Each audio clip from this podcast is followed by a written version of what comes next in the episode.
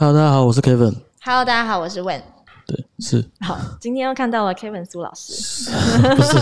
对，那今天呢，嗯就是想要来跟大家聊聊量化交易相关。对今天 Kevin 打算要带给大家什么内容呢？呃，因为其实上一集有提过说量化交易其实中间有很多迷思嘛，嗯那这部分也是我想跟大家聊啊。但是我认为在聊这个之前，更好的是先大概让大家了解一下量化交易是什么样的东西，那中间有什么样的一些过程等等的。因为我嗯本身自己是做量化交易的，所以今天可能也会有一些比较呃深入实做的方式跟大家分享我自己是怎么在这一块上。对做事做事的一些方式，这样那不见得每个人都一样。对哦，了解。所以其实今天的内容主要就跟大家聊聊量化交易这件事。但在开始之前呢，我想要先替大家问一个问题，就是很多人可能第一次呃接触这个领域或第一次看我们频道，他可能不是这么了解什么叫做量化交易。那量化交易跟所谓的主观交易又差别在哪里？最浅的最浅的区别就是主观交易，实际上你在做的时候，你是人去做执行下单。嗯，对那大部分人认知跟从事着量化交易，最终执行交易的过程是由电脑帮你自动执行，嗯这是最基本区分两块的。对哦但是中间有很多方式，其实是都有互相参考重叠啊。譬如说，有人会把量化研究出来的数据，再由主观判断去做操作，那它到底算主观交易还是量化交易，也不好说。对，但是我们基本上会用自动化嗯。或是手动来区分。对，，哦。所以也有人称量化交易，也有人是讲说自动化交易，嗯，对，跟主观交易也。叫城市交易，对，其实名名词很多，很多，因为但这是是对的，因为电脑执行一定是用程式嘛，所以有人嗯。就会讲程式。那有些人也会觉得说，所谓量化交易要比较多，可能数理所谓量化这个量化要怎么解释啊？就是 数字分析之类的东西对嗯，比较不是主观的判断嗯才叫量化交易。嗯对，那我个人觉得这都是名词啊，只是让大家了解到这市场上有多少人用各种方式在在做交易这样。对那在量化交易里面呢，很多人也会有一个疑问，就是是。哎、诶其实我身边好像有些人也自称自己在做量化，那到底跟专业的量化它差在哪里？就比如说，哦，我知道了哪一些参数，然后我写一个简单的东西，嗯。然后我就上架到，诶、我用最现实的方式回答这个问题，嗯。就是可能觉得，诶、我自己在做量化交易，到底跟专业机构里面的交易员做量化交易有什么区别？我自己认为没有什么区别，那差别在如果如果你自己做量化交易，能持续不断的稳定的用这个方式在市场上获利，你绝对有资格进入机构里面从事这份工作。嗯，对所以我觉得并没有说啊，我自己做量化就一定不如机构里面做量化。嗯，当然会有很多资源上的差异，就是可能很多机构它拥有庞大资源，然后较快速的速度，嗯然后他能取得一些你一般人比较难以取得的资讯。嗯哼，对他们可能有花钱啊，因为很多很多很多专业的资讯，你真的必须要跟一些付出一些努力，对跟一些大型专门在处理这些资讯，因为其实资讯是一件很难处理的事情。嗯对，有些专门的机构在做这些事情，但当然你需要拿到这些，你需要付支付一些费用，但这些费用对机构来说可能不是很多，但对个人来说绝对是很多，嗯所以可能会有这些限制。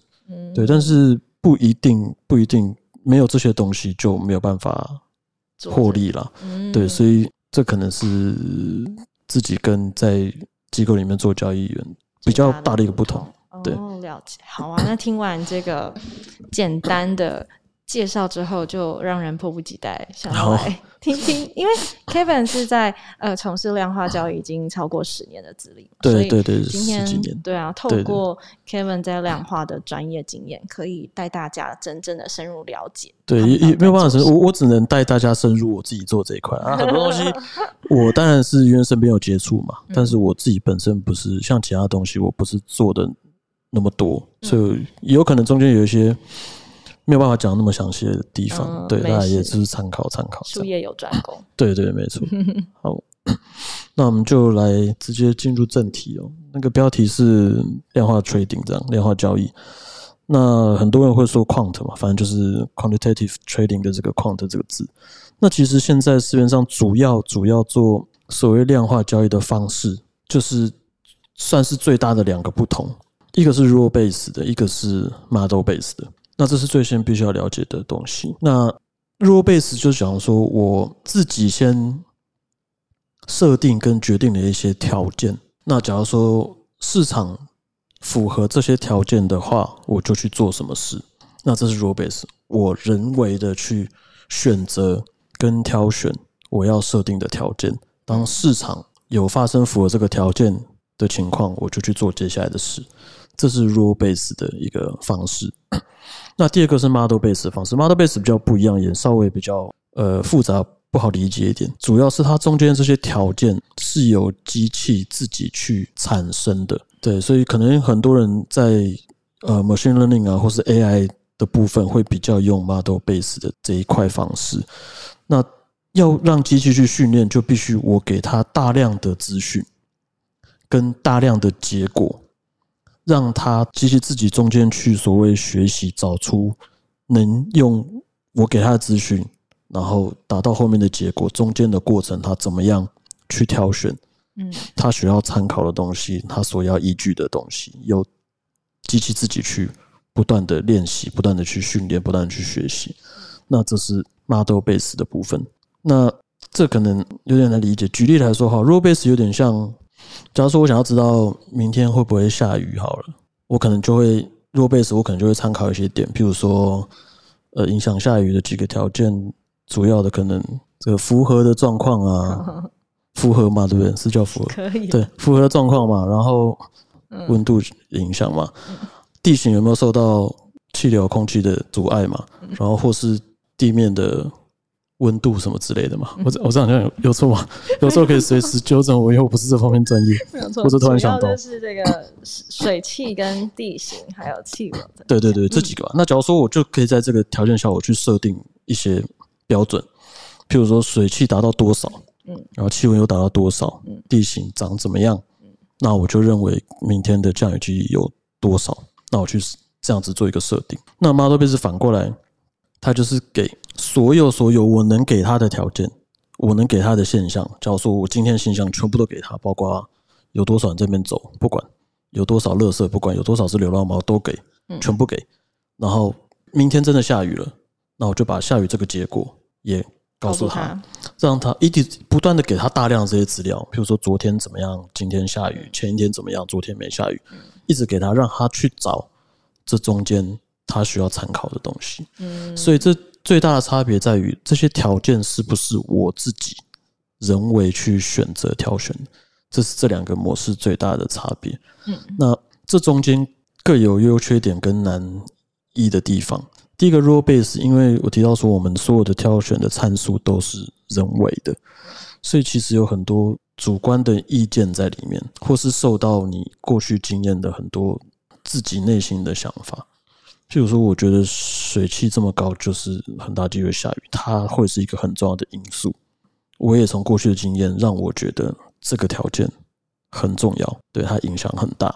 那这是 rule base。那 model base 来说，可能他训练的过程中，结果他认为水汽影响并不是我想的这么重要。但是难处在我一开始给他的这么多这么多资料里面，有很多可能是没有用，很多可能是有用。但是我真的不知道，就像我说，这个区域有多少只流浪猫，我自己觉得没用，但是说不定他在训练过程中他发现有用，所以所以在 model base 难以处理的是前面这边你要给他的资讯里面，到底怎么样能先去筛选掉一些真的没有用的资讯，来节省他学习的速度跟时间。对，那这个是过程。嗯，那结果好了来说，结果有人可能觉得 model base 的这个机器学习自己阐述的这个方式，对于未来的掌握度比较高。嗯，然后可能有人觉得 rule base 这个纯粹是自己靠人为判断，对，靠赛，然后对。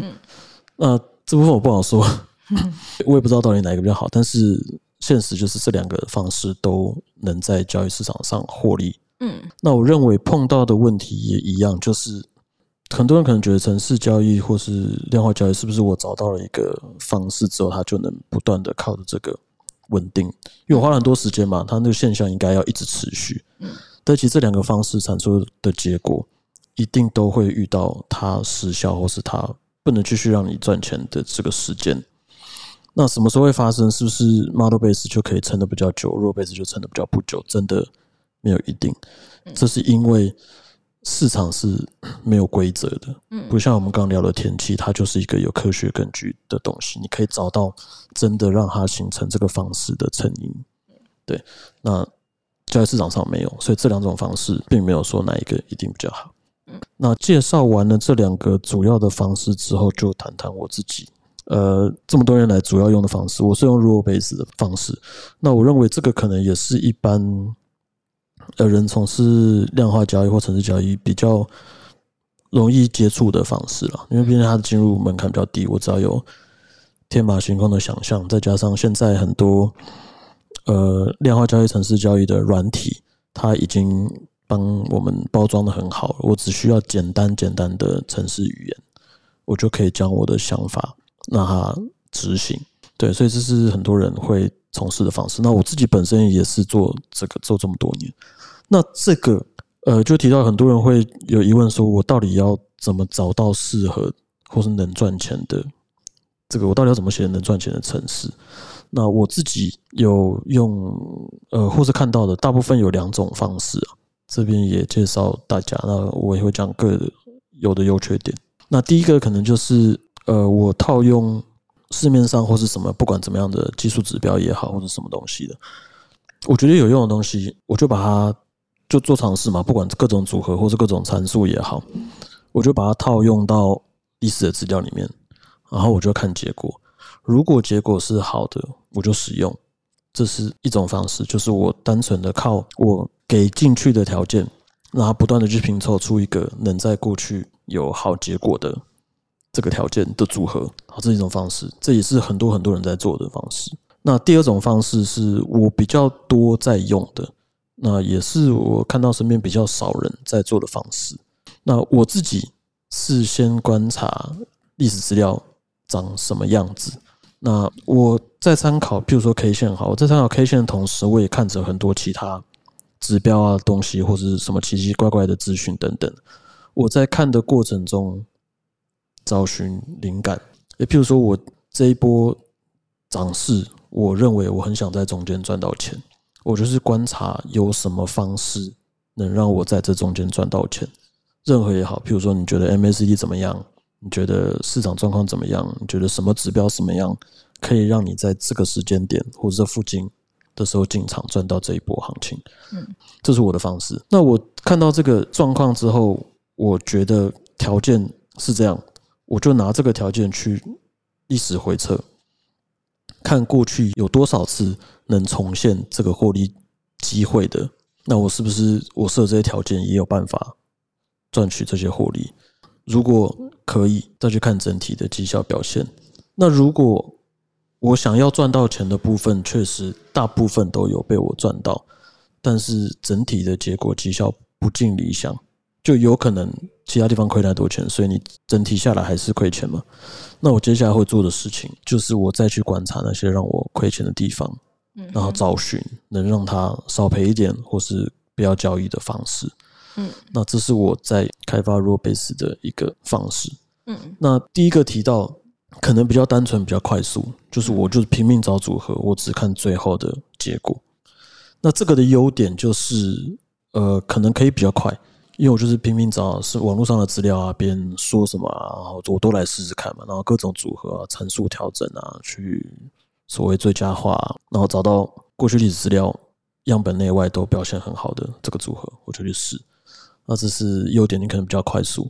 那缺点就是因为你在这个过程中，你并没有去深刻了解到它获利的来源是是长什么样子，或是它亏钱的来源是哪里。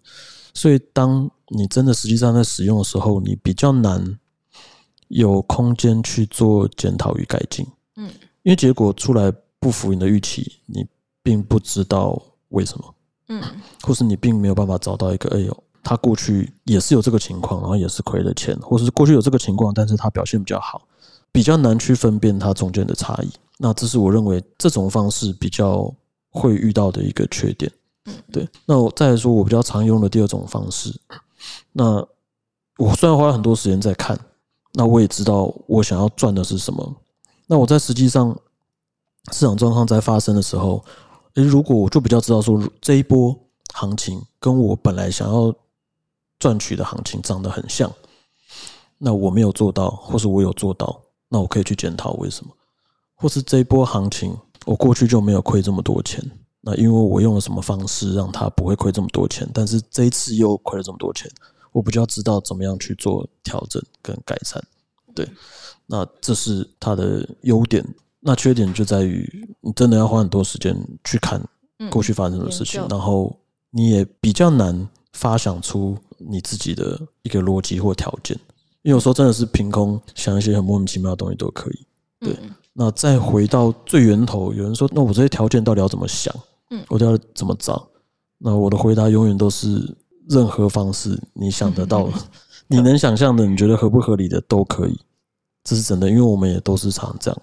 那当然，你会有灵感枯竭的时候，你真的想不到。那你也可以去看看其他人网络上或是书籍中提到的。呃，很大可能他提供的方式，并不能让你长期的有一个好的结果，但是他的想法都会是提供你一些灵感的一个很好的经验。所以，呃，很多人可能会觉得说，我就是想要知道。哪些东西有没有用？我最常被问到就是：哎，到底 MACD 有没有用？到底均线有没有用？到底什么东西有没有用？我是觉得它都有它的意义，那看你怎么用。对，所以这是 o base 上面的一些东西。对，那也是我一直以来在做的方式。那听起来好像很简单，我们就是找到一个方式，然后他过去表现很好，然后未来就有机会很好。嗯。对，但是大家可以想象，我们每天在公司就是在做这件事情，然后我们还是要每天上班，就代表这真的没有很容易之外，嗯，在现实交易的时候也很难很难，就是符合你自己的预期啊，就是它表现，因为毕竟市场真的难以预测跟变化多端这样，所以我们就是一直不断的尝试做这些事，来呃，希望能有更稳定的一些策略城市这样。对，那当然这个过程提到条件嘛，条件里面就有参数，那让大家比较好理解。比如说，呃，假如说均线好了，或者什么的平均，你这个一定会有个数字。比如说，我要二十五分钟的均线，或是三十个 K 棒的均线，或是几个数值的平均，这个几个是一个参数。那这个城市软体。都设计的很方便，可以让你在你设定的 range 里面去，呃，让它全部执行，然后给你一个结果。譬如说，我均线从两个的平均的均线，一直到两百个你参考的东西的均线，这中间它可以一次帮你全部跑完，然后给你一个结果，然后告诉你哪一些数字的均线表现的结果会是怎么样。然后现实来说，我们看到这个结果，我们一定会挑好的嘛。譬如说，这样全部跑出来就是三十六个均线表现最好，然后我就会用这个参数，因为我认为它表现出来结果就是最好的。那在城市交易里面，最多最多人提到的一句话就是不要过度最佳化。嗯，好像这个真的很多人会提到，哎，就是说，哎，你这样选啊，过度最佳化，你这样挑啊，你选的这个东西就是过度最佳化产出来，你失败的原因就是因为你过度最佳化。你没办法赚钱，就是因为你过度最佳化。很多人都把最佳化这个东西污名化，所以我接下来就是要把它平反。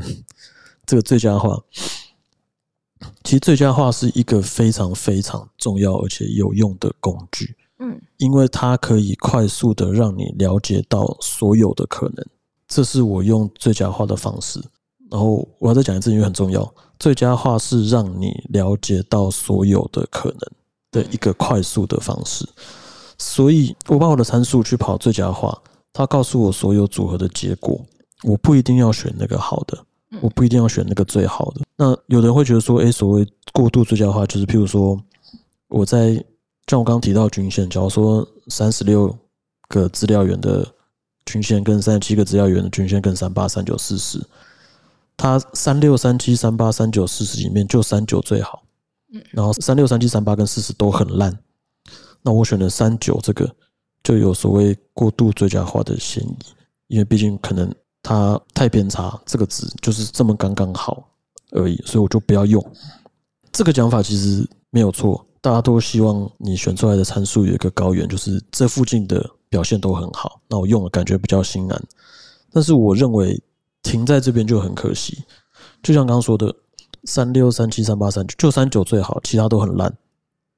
啊，看到这个结果，你可以不要选三九，但是更建议大家去做一件事情，就是你去看一下为什么，去看一下你选这个三九的参数到底过去发生的事情，让它比其他都来得好，你再决定要不要用，或是你再决定怎么修正，再决定用什么别的方式，因为说不定三九就很好，那你可以用其他方式让其他，呃，比如说三六、三七、三八、四十比较烂的地方也变得很好，对不对？你说不定在中间你会找到一些灵感，所以最佳化这个东西，它是一个非常非常方便而且好用的工具。呃，因为有人说，每一次回测都是在过去随机过程中做一次尝试而已。嗯，所以未来的市场，有人说认为也是一个随机的过程，所以让你的策略在回测的时候去做一次随机过程的验证，不是说好不好，呃，重点都不在于它赚不赚钱好不好，是让你了解到会有什么状况发生。因为我们城市交易或是量化交易最希望做到的事情，就是我们希望尽可能的捕捉到未来能获利的情况。嗯，我们希望免除会让我们亏损的状况。那未来有很多很多随机不可预测的事情，那我们借由不断的回测，让我们尽可能的借由最佳化这个过程，了解到我们的策略有可能会发生什么事情。嗯，所以最佳化这个事情，很多人不建议做，很多人觉得我就选定一个参数，它如果不好，我不要去调整我的参数或者找到最好的参数。那我自己其实是拥抱这个最佳化的，我用的非常频繁。那就像我刚刚提到的，我不是为了选那个最好的结果，嗯。我是为了了解发生了什么事情。嗯。那就像我提到我 rule base 的方式一样，我比较常是借由看我的策略在过去发生什么事情中去做修正、跟改进、跟开发，嗯。所以最佳化这边会帮了我很多。嗯。那如果呃，我刚提到另外一种方式，就是我借由各种指标参数的组合，嗯，然后去找到可以让我获利的方式，然后我就是不断最佳化去找到最好的那个结果。我不关心过程，我也不关心它发生什么事情。那最佳化这个动作可能就会害了你，嗯，因为你可能就真的找到了它统计上很边缘的、不太可能再发生的这个状况，嗯嗯。它产出来的结果。了解，我觉得今天是呃，Kevin 呢，他用了很多他自身的经验，相信很多人他可能都会有在，不论是你自己去研究，或是听朋友讲，会有非常多的方法。对那今天是透过 Kevin 的经验呢，让你知道很多方法，你用不一样的方式去。使用它，或者是哪一个角度去看待它，其实你会达到的结果是不一样的。但是我们能够学习的就是哪一些人把这个方法用得非常的好，那我们就可以去听听看，他他到底是从这过程中是怎么运用的，怎么切入的，怎么去想他的。所以我觉得今天也很感谢这个 Kevin 是对因为我今天是真的就是跟大家说，我是借我的方式跟大家分享。嗯那我觉得重要的是，你如果能不断的花时间坚持你自己想要做的事情，你中间一定会有一些感触、一些经验。嗯对，所以没有什么一定要用什么方式才好。对，嗯所以这些是主要嗯关于量化交易的一些我自己做的方式啊，跟大家可能会有的一些疑问。嗯那当然，量化交易这个范畴非常非常多啦。那我也觉得可能大家对这个一定有很多疑问，因为我相信这个进入门槛很低，所以很多人可能会受到很多宣传啊，就自己去学习啊，自己撰写这程式开始执行什么，但是不尽理想。那也欢迎大家如果有什么问题的话，可以在留言跟我们对，非常欢迎大家可以在底下留言。对，然后我会用我自己的经验跟大家说，因为其实我觉得这中间很多是经验影响我们做事的一个方式了。嗯对嗯那这中间当然有很多迷思跟想法上的差异。那除了今天讲到的话，我们之后日后有机会也会再用一集来跟大家做一些这中间的一些迷思的想法，这样。嗯，对，那如果喜欢我们的影片的话，欢迎帮我们按赞、订阅跟分享，还有开启小铃铛。好的，那我们就下次见喽，拜拜想要了解更多 QLT 的资讯或者想要购买的话，请按下方的说明栏。